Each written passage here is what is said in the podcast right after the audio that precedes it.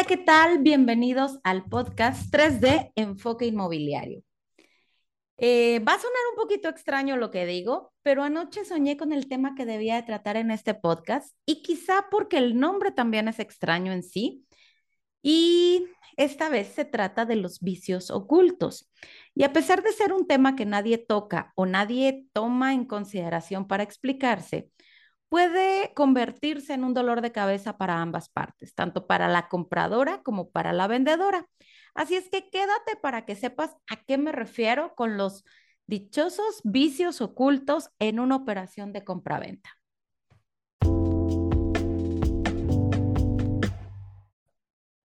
Si esta es la primera vez que escuchas este podcast, me presento. Soy Yadira Payán, soy licenciada en Derecho y actualmente disfruto ser asesor inmobiliario digital y dar información sobre temas de compraventa de casa, ya que, como bien sabes, información es poder. Y justo el tema de hoy puede ayudarte a cuidar o revisar ciertos detalles en tu casa si es que la quieres vender para evitarte dolores de cabeza. Estoy hablando de los famosos vicios ocultos, que no es otra cosa más que las fallas ocultas que tiene una casa que no saltan a simple vista. Por ejemplo, fugas internas, fallas en tuberías, cortos en las instalaciones eléctricas o en las tomas de energía. Déjame platicarte que hace tiempo este tipo de situaciones no eran tan trascendentales y nadie te protegía cuando comprabas una casa. Pero poco a poco se ha ido avanzando en los procesos para cada vez sean más seguras las operaciones y se evita la mayor cantidad de fraudes. Y en tema de entrega de las viviendas también se avanza. Por ejemplo, si tú compraste una casa, podrás revisar en tus escrituras que ya te encuentras con una cláusula que habla precisamente de los vicios ocultos. En ella te dice que el enajenante o el vendedor responderá sobre los vicios ocultos. Algunas de las escrituras, el notario hace alusión al artículo del Código Civil que lo señala, es decir, donde la propia ley te protege sobre estos vicios ocultos. Algunos otros no te lo señalarán el artículo en sí, pero sí señalan que quien vende o quien enajena va a responder sobre los vicios ocultos.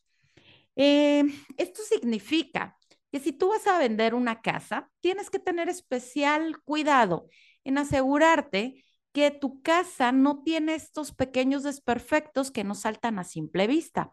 Porque cuando vamos y mostramos una vivienda, usualmente, y lo digo por experiencia, si la mostramos a la luz del día, nadie prende los apagadores, nadie lleva un eh, un tomador de corriente donde te diga si hay alto voltaje o no. Nadie revisa así a detalle qué es lo que pasa. Es más, ni siquiera abrimos las llaves. Este, no le bajamos a la palanca del baño, por ejemplo. No hacemos ese pequeño tipo de inspecciones que en algunas ocasiones podemos llegar a ver desperfectos o fallas. Y en todas las operaciones de compraventa, una falla de ese estilo tendrás tú como vendedor que responder si el comprador decide reclamar la garantía por esos vicios ocultos. El Código Civil dice que tienes hasta seis meses después de entregada la vivienda para responder por estos vicios ocultos. En la práctica, los asesores inmobiliarios y las inmobiliarias buscamos hacer esta revisión y hacer preguntas muy específicas sobre cuándo fue la última vez que se hizo una nueva adecuación de la vivienda, cuándo se le cambiaron los apagadores, las llaves, cuándo fue la última falla o fuga que se llegó a tener. Algunos asesores e inmobiliarias tenemos la costumbre de revisar paredes buscando pequeñas fisuras que nos digan si ha habido algún cambio en esa vivienda para advertir a los vendedores acerca de este tema de los vicios ocultos. Y hoy te lo quiero platicar así, como una plática entre amigos donde te digo, si quieres vender tu casa y no quieres tener dolores de cabeza posteriores, busca revisar, em, o es más, todos cuando tenemos una casa sabemos qué enchufe o qué llave tiene una fuga y la cerramos o cerramos la llavecita de paso, por ejemplo, en un lava, lavamanos Eh, casi siempre, si una de las dos llavecitas no funciona, cerramos la llavecita de paso y decimos, ah, luego la arreglo. Y ese luego se nos va olvidando y olvidando porque no la necesitamos. Esa pequeña llavecita con esa fuga implica un vicio oculto porque no saltaba a la simple vista.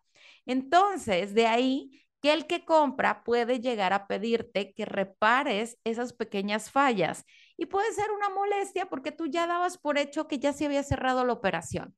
Entonces, entre amigos, te digo, revisa cosas tan sencillas como esas y busca hacer estos pequeños cambios, no solo para que no te vayan a reclamar el día de mañana, sino para que tú sepas que, estás vendiendo en buenas condiciones la vivienda.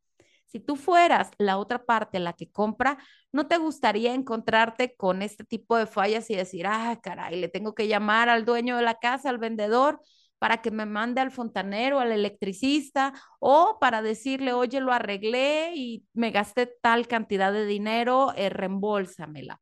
Suele ser un proceso que se puede convertir en algo fastidioso e incluso puede llevarte hasta una demanda este, ante Profeco o una demanda civil. Entonces, con cosas súper sencillas como asegurarte que llaves, eh, tinaco, eh, cilindro estacionario, que tú sepas que nada en estas conexiones tiene una fuga, que no haya humedades en los muros, incluso las humedades también se presuponen como vicios ocultos y a todos nos súper incomoda una humedad en una vivienda que no podemos estar cubriendo y cubriendo solo con pintura, sino que a la larga puede convertirse en un tremendo dolor de cabeza.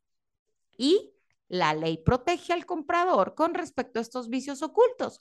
Por eso, si tú has encontrado una humedad o una fuga o un cortocircuito, repárala. Créeme, te puede salir mucho más barato repararla antes de la venta o durante el proceso de escrituración para que el día de la entrega ya no la tenga y de ser posible, presenta notas y garantías que te hayan dado a ti los proveedores para que se entienda directamente el nuevo comprador con la garantía que tú le des por escrito. Esto te va a evitar muchos dolores de cabeza y futuras demandas.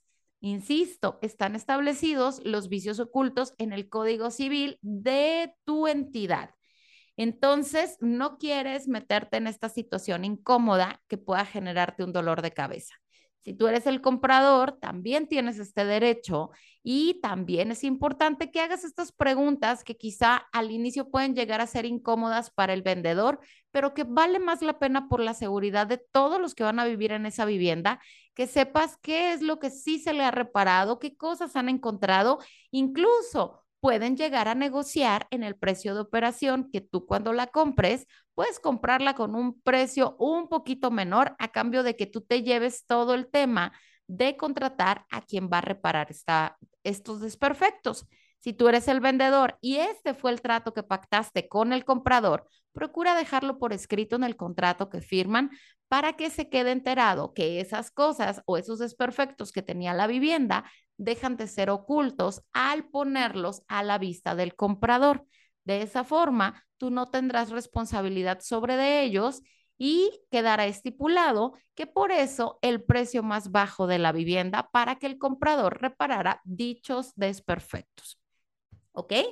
Te recuerdo que esta y más información de valor también la puedes encontrar en forma de video en mi canal de YouTube, donde me vas a encontrar como Yadi Payan y en Facebook me vas a encontrar como así.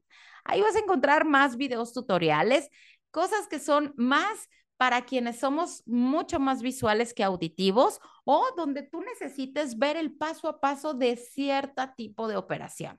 ¿Ok? Te agradezco el que estés escuchando este audio. Recuerda compartirlo si conoces a alguien a quien pueda ser de su interés y te agradezco tu opinión en las estrellitas que le des a este audio. Muchas gracias y nos escuchamos la siguiente semana.